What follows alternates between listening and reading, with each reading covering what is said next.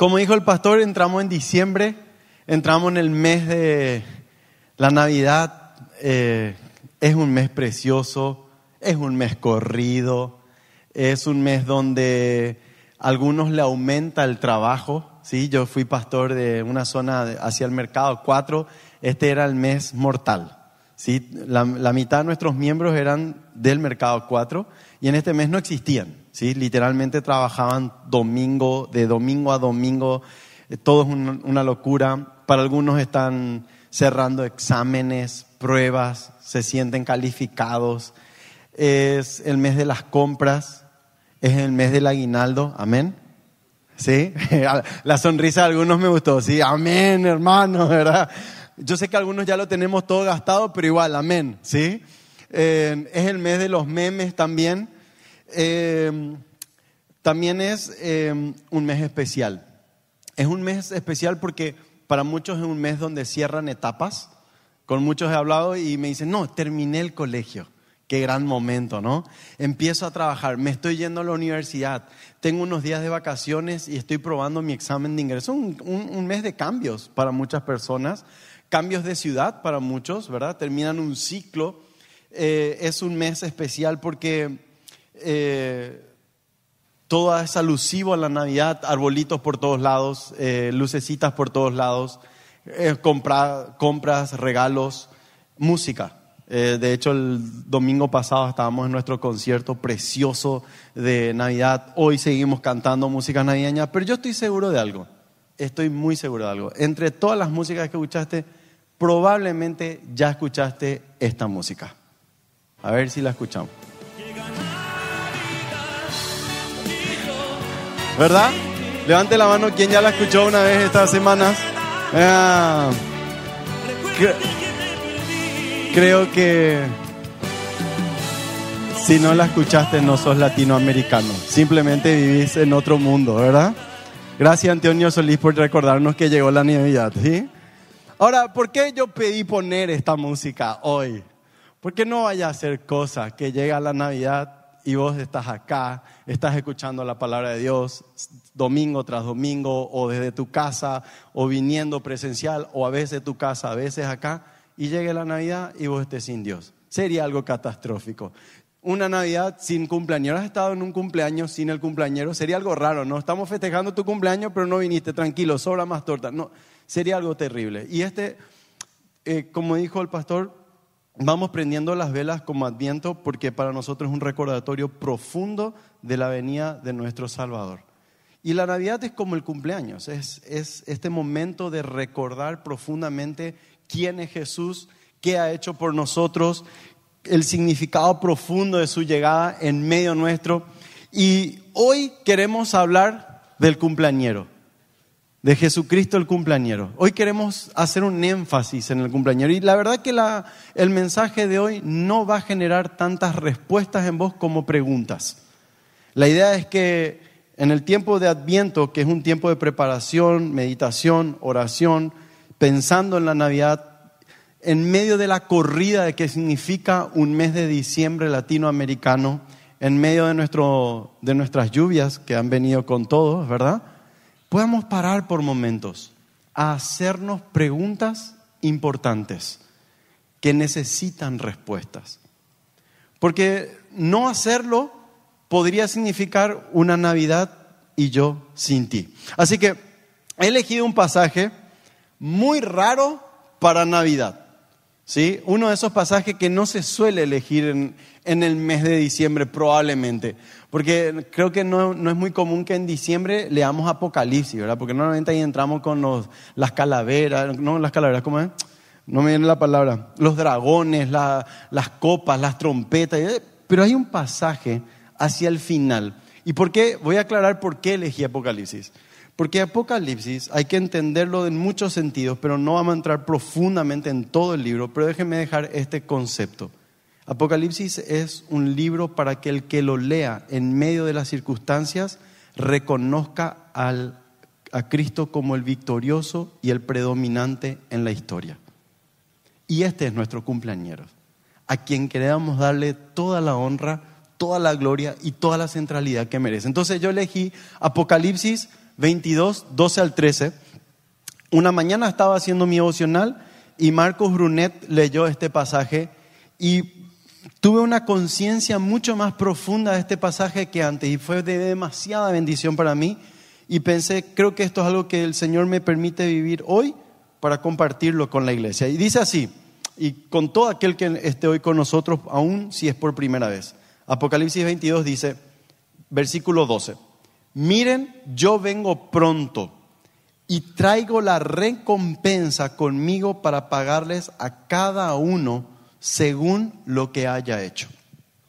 Yo soy el alfa y la omega, el primero y el último, el principio y el fin. Qué precioso texto. Yo vengo pronto y traigo para pagarle a cada uno la recompensa que se merece. ¿Saben qué? La palabra pagarle es la palabra de la que después deriva la palabra salario. Sé que Jesús viene con el salario, viene con la recompensa. Y acá viene algo muy lindo.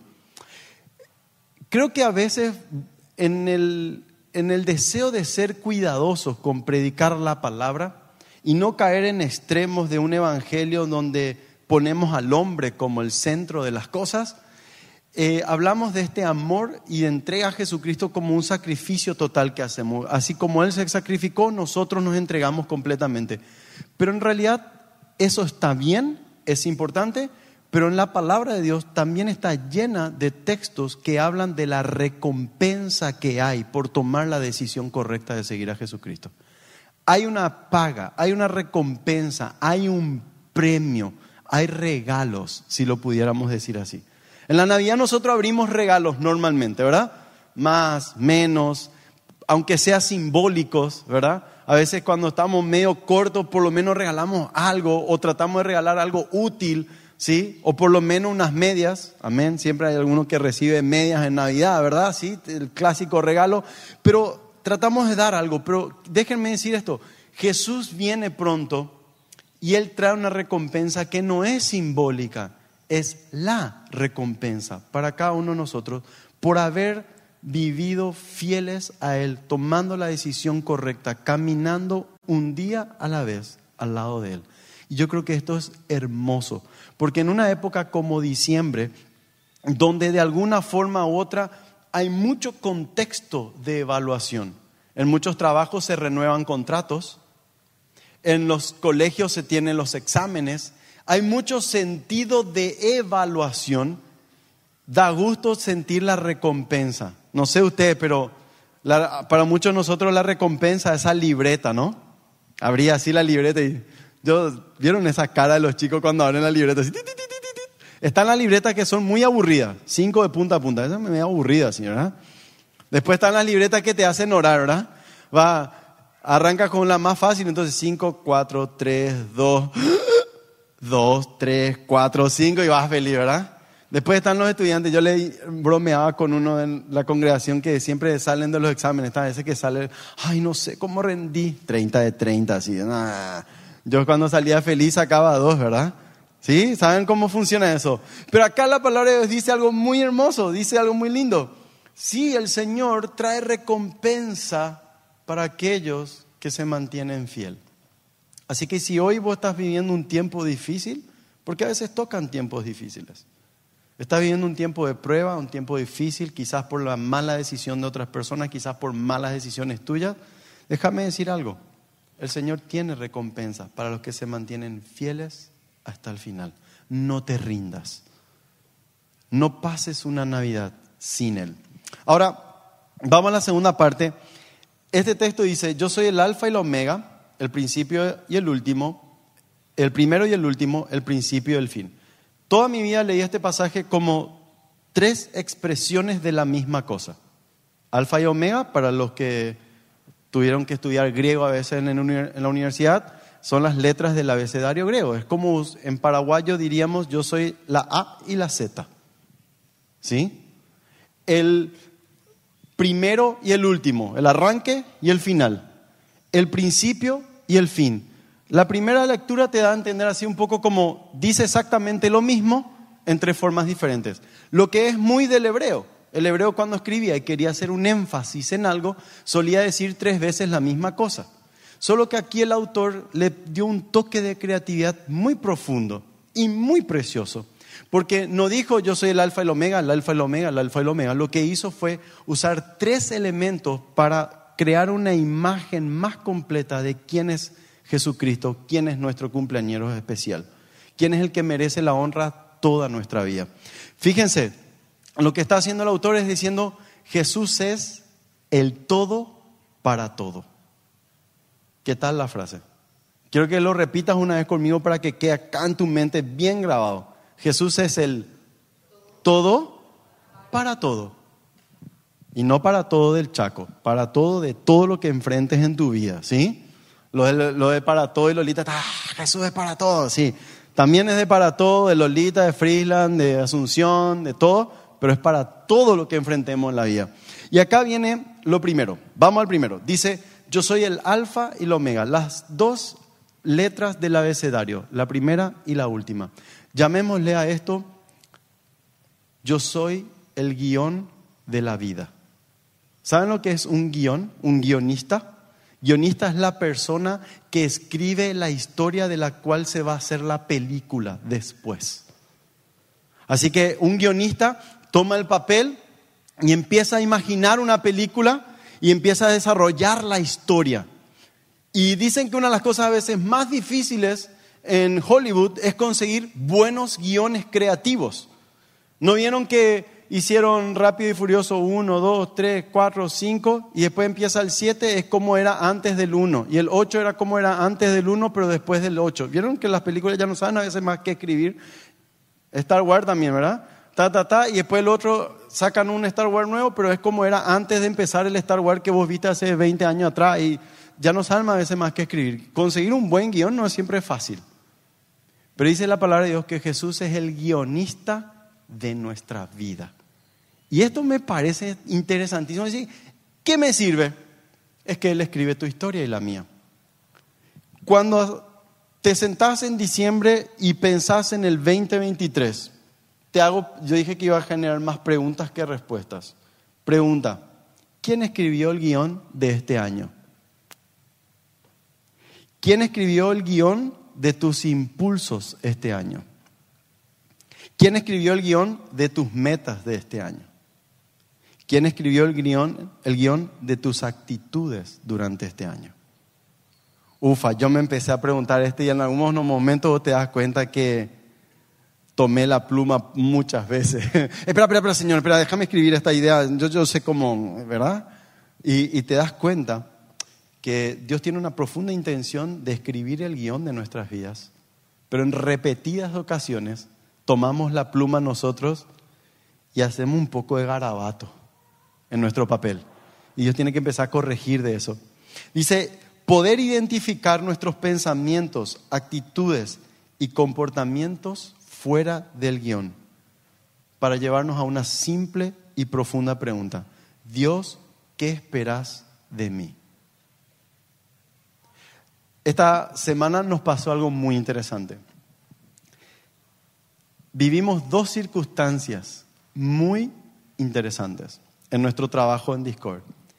El lunes antepasado estábamos en la reunión del consejo y pasó algo muy loco. Estábamos hablando de un monto específico que nos faltaba para llegar a la meta que teníamos como ministerio para llegar hasta febrero y habíamos hablado de un monto específico que se debería invertir en un área específica del campamento. Y estábamos literalmente hablando de ese monto como consejo y evaluando y me llega un mensaje de texto en el momento de la reunión de una persona que no suele escribirme todos los días.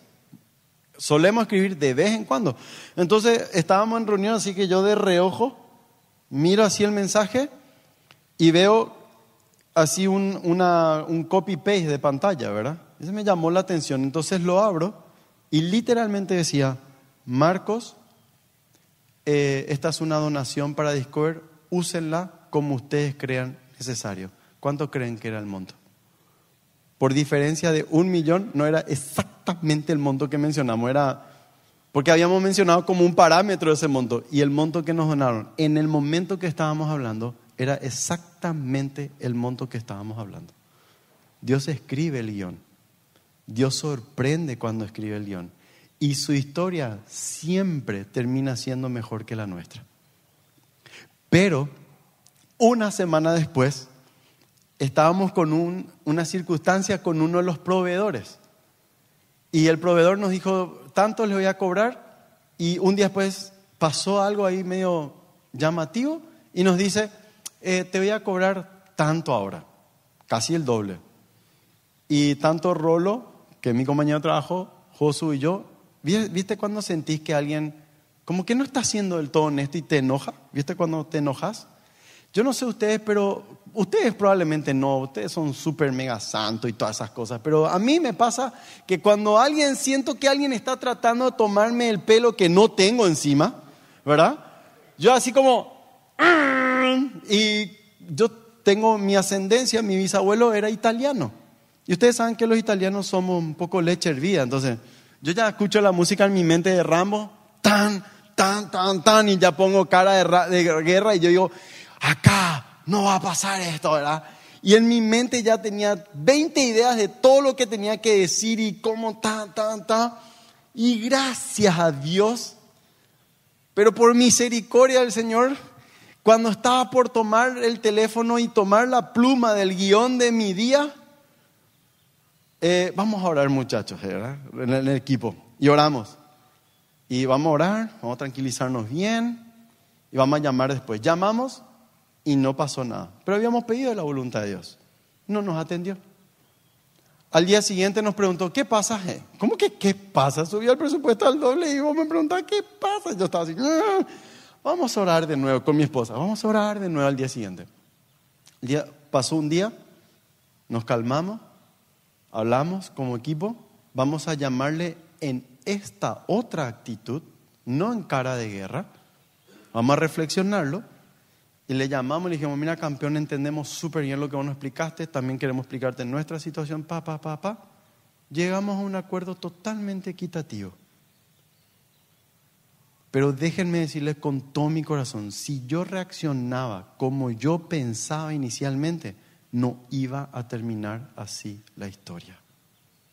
Y yo quiero dejarte esta pregunta. En este año, ¿hay algunas circunstancias en las que debería haber terminado distinta la historia? si dejamos que Dios tome el guion de nuestra vida?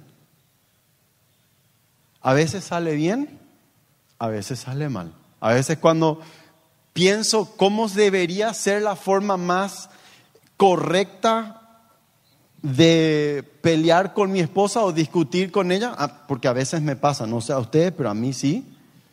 Y después pienso, ¿por qué me hice caso a mí? ¿Por qué no le hice caso a Dios? ¿Por qué me hice caso a mí? Yo quiero desafiarte a que en esta Navidad no vayas a cantar, llegó la Navidad y yo sin ti en el guion de mi vida. Pone a Cristo en el guion de tu vida. Lo segundo que dice es, el primer, él dice que es el alfa y el omega, el primero y el último. Y cuando dice el primero y el último, me encantó porque la palabra primero en el texto original es la palabra protos, de, la, de donde viene la palabra prototipo. ¿Sí? De donde viene la palabra prototipo. ¿Qué es un prototipo? Es un modelo a seguir. Es un, es un autoprototipo, se, se crea un autoprototipo que es el modelo después del cual se van a hacer todos los otros autos. Probablemente si estamos en diciembre y tenés hijos, ya viste mi pobre angelito. ¿Cuántos ya vieron mi pobre angelito? Si tenés hijos, casi imposible que no lo hayas visto, ¿verdad?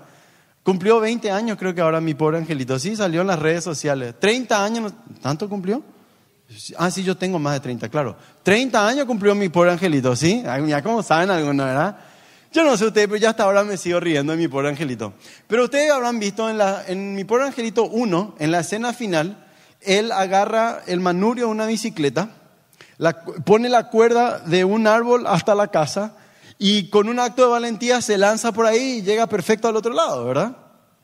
Bueno, piensen, hace 30 años atrás yo tenía 10, 14 años, uno ve eso y uno saca un modelo de tirolesa, ¿entendés?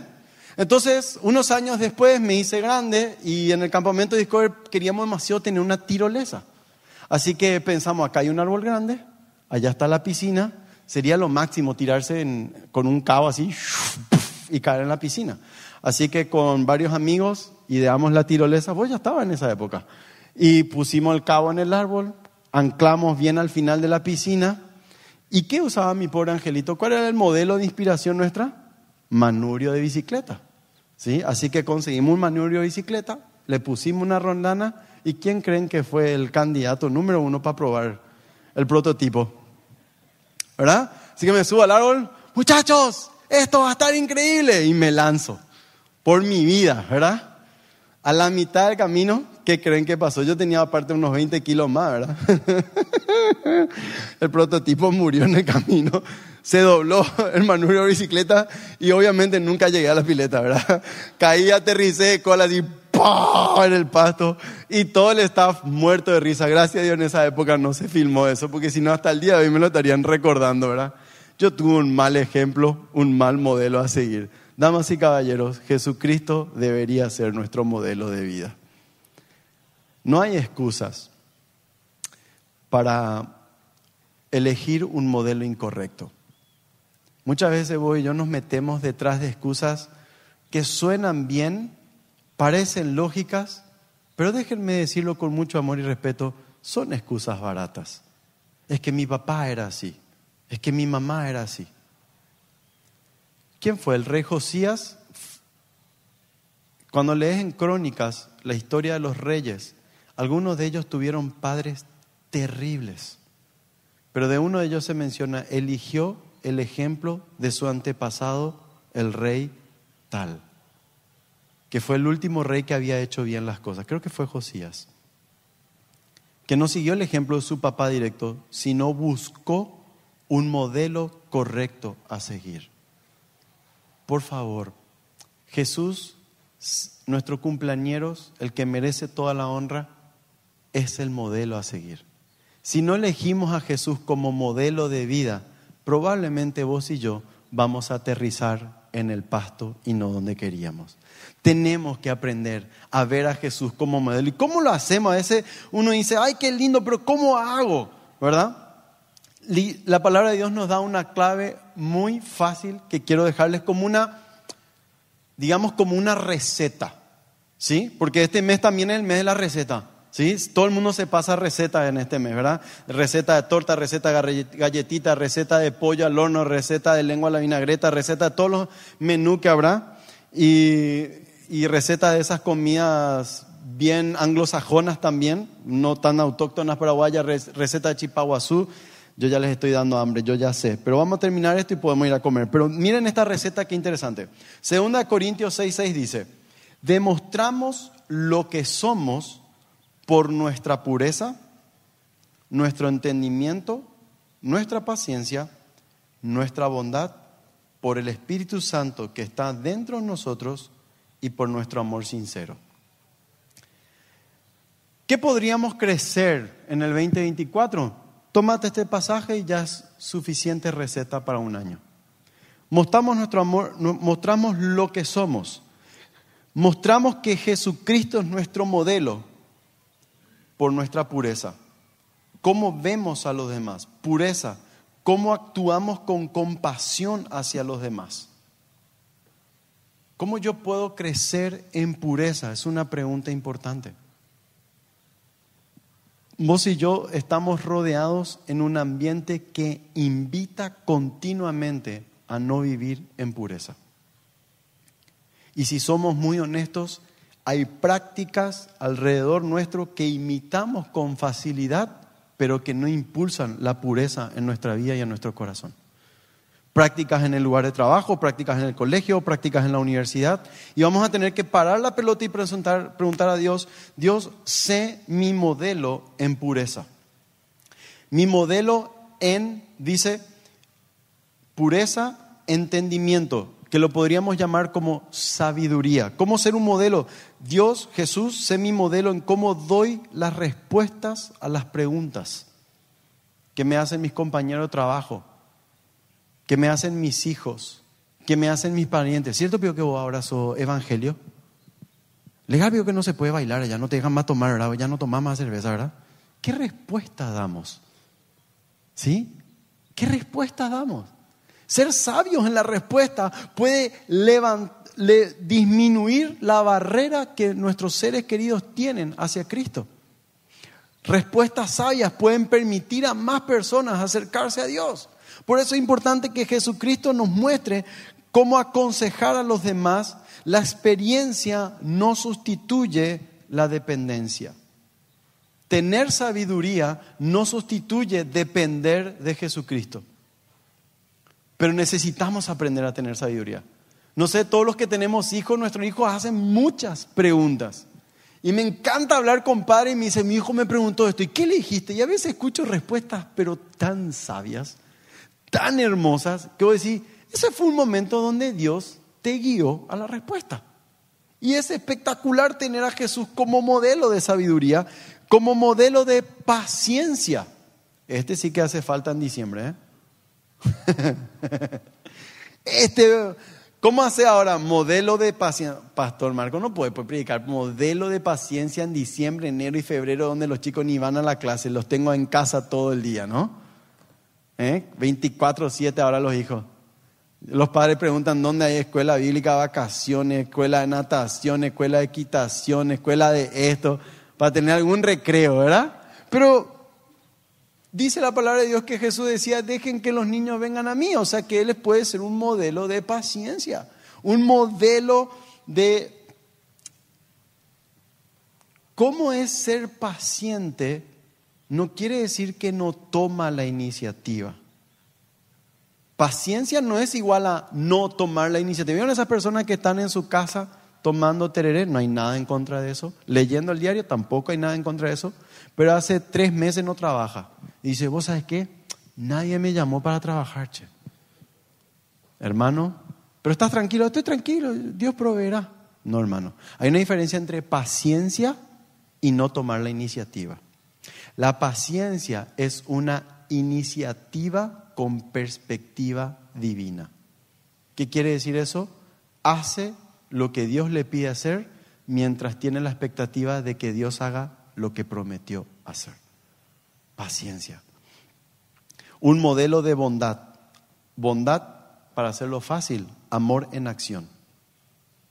¿Será que en, esta, en este diciembre alguien va a recibir amor en acción de nuestra parte? ¿Será que hay alguien alrededor tuyo que podría tener un gesto de amor en acción? Algo que tengas a tu alcance que puedas activar como amor en acción. No siempre amor en acción tiene que, nos, está bien si es desprendernos de un bien material que tenemos para otro, pero a veces quizás amor en acción es identificar a alguien que está en una profunda soledad en este tiempo y vos no querés que esté solo durante este tiempo. Invitarle a compartir, invitarle a estar, no sé, pero amor en acción. Y dice que mostramos lo que somos por el Espíritu que habita en nosotros. La palabra es muy enfática cuando dice que los hijos de Dios son guiados por el Espíritu de Dios. Entonces yo paro y me pregunto, ¿quién escribió el guion de mi vida? Y me pregunto, ¿cómo es mi modelo a seguir cuando pienso en Jesús como un modelo a seguir de hombre guiado por el Espíritu Santo? Damas y caballeros, un hombre guiado por el Espíritu Santo, en Jesús vemos a un hombre dispuesto a obedecer, aunque eso lo quite de su comodidad. Y dice que tenía un amor sincero. Pablo habla de un amor no fingido. ¿Qué es el amor fingido? Es mostrar aprecio a alguien por el beneficio que recibo de esa persona. Pero el amor sincero es mostrar aprecio a alguien aunque no recibo nada a cambio. Diría a mi papá, mi papá es argentino, entonces le gusta escuchar algunos eh, humoristas argentinos. Y no sé si alguna vez escucharon a Luis Landricina. Y él hace una descripción de la Navidad latinoamericana, argentina, pero un poco latinoamericana, muy, muy divertida. Y entre las cosas divertidas que dice, dice que justamente después del 8 de diciembre arranca el fixture de las fiestas, ¿no? ¿Conocen el fixture de las fiestas, no? ¿con quién vas a pasar esta Navidad? La mamá pregunta al, hijo, ¿verdad? Y con la familia de ella. El año pasado pasaron el 24 de la noche con la familia de ella. Y ahí arranca el fixture, ¿verdad? Que el 24 de la noche con los padres de ella, para el 24 después de las 12 con los padres de él, después el 25 con los padres de él, para después ir a los padres de ella, después el 31 traer la misma cosa y después te queda Reyes para desempatar, ¿verdad? Y así te va el fixture de Navidad. Y entre las cosas simpáticas que hice, en un sentido humorístico, dice que la fiesta de la Navidad, en, forma jocosa, dice, es la fiesta del amor, porque a veces ya están tan tomados todos que se sientan los parientes peleados con los parientes no peleados, ¿viste? Pero en realidad nosotros somos llamados a amar a las personas no por lo que nos dan, sino porque son dignas de recibir el amor que Dios nos dio a nosotros primero. Y eso iba a incluir a personas que son fáciles de amar y muchas veces incluye a personas que no son fáciles de amar. Pero no podríamos llegar a la Navidad pensando en Cristo y no pensar en cómo mostrar ese amor a todas las personas que nos rodean. Sería como una Navidad sin ti. Ahora, y por último dice, ahí, ahí está el principio y el fin. Así que el alfa y el omega, el primero y el último, el guion, el prototipo y el principio y el fin. ¿Y saben qué? La palabra fin es la palabra telos en el griego. ¿Saben la raíz de qué palabra es, verdad? El telón. Cuando se hace una obra de teatro, cuando termina todo, ¿qué se cierra? El telón. Y vienen los aplausos. Y acá mi pregunta inicial para este punto. Cuando sea el fin de nuestra vida y se cierre el telón, las personas que nos rodeen, ¿a quién van a aplaudir cuando vean nuestra vida? Yo quiero que cuando termine mi vida, no me aplaudan a mí, aplaudan a Cristo porque Él es el principio y el fin. Y acá viene esta pregunta. El fin, el fin último de mis acciones, el fin último de mis intenciones. ¿Cuál es la motivación de mis decisiones y mis creaciones? Porque de alguna forma u otra muchos de nosotros somos creativos. A veces en nuestro trabajo, a veces en el arte, a veces en diferentes cosas. ¿Cuál es el fin, la motivación?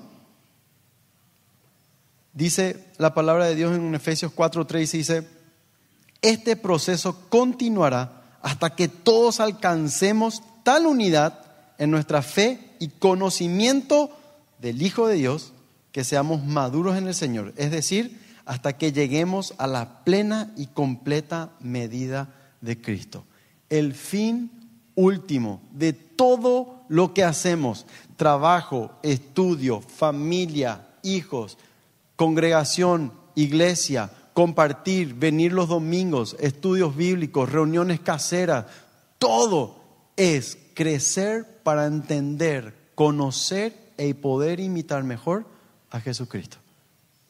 Lo dijo eh, Luis Vareiro en un programa de televisión hace, durante este año, cuando reunió a el pastor Emilio Agüero, no, sí, Agüero, a un sacerdote, a un eh, líder judío y a un líder musulmán. Y empezó la conversación sobre quién es Dios, papá, papá, y en un momento Luis Vareiro para a todo y dice, entonces el punto de discusión es quién es Jesús para cada uno de ustedes. Porque el punto de declive de la historia es quién es Jesús para vos. ¿Es Jesús el fin último de nuestras vidas? Esa es la pregunta en esta Navidad. ¿Es la motivación de tus acciones y mis acciones? Y me encantó esta frase. El fruto de la intimidad es la reproducción de esencia. La recompensa en público no significa el aplauso de los hombres, sino el ser agentes de expansión del reino y del conocimiento de la gloria de Dios. Cuando se cierre el telón de nuestras vidas, el aplauso no es lo que buscamos, es haber extendido el reino de Dios. Lo que vos conquistes hoy, sumado a lo que atesores como herencia, podrás dejar como legado a tus descendientes. Así que Jesús es el todo. Jesús es la gracia revelada, la cual trae salvación para todas las personas, según como escribió Tito 2.11. Jesús es todo para nosotros, el guion, el propósito, el prototipo y el fin último. Que esta Navidad nos ayude a calibrarnos, enfocarnos en Jesucristo. Y quiero terminar, así como empezamos con Antonio Solís, quiero terminar leyendo un párrafo de una música que escribieron los de Rescate, que se llama Corazón Pesebre, que motivó el, nombre de este mensaje, mientras que los chicos de la alabanza pasan. Y dice, este niño tiene que nacer y no encuentra sitio. Ese niño tiene que cumplir lo que estaba escrito en un mundo que ya lo olvidó. Lo han dejado allí solito.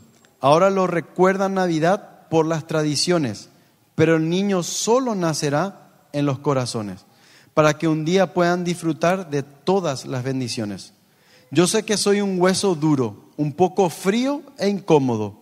Una vez le di la espalda, hoy vuelvo por el perdón. Ya no quiero más porfiar, una expresión muy argentina como para decir equivocarme, que mi voluntad se quiebre, este niño nacerá hoy en mi corazón pesebre.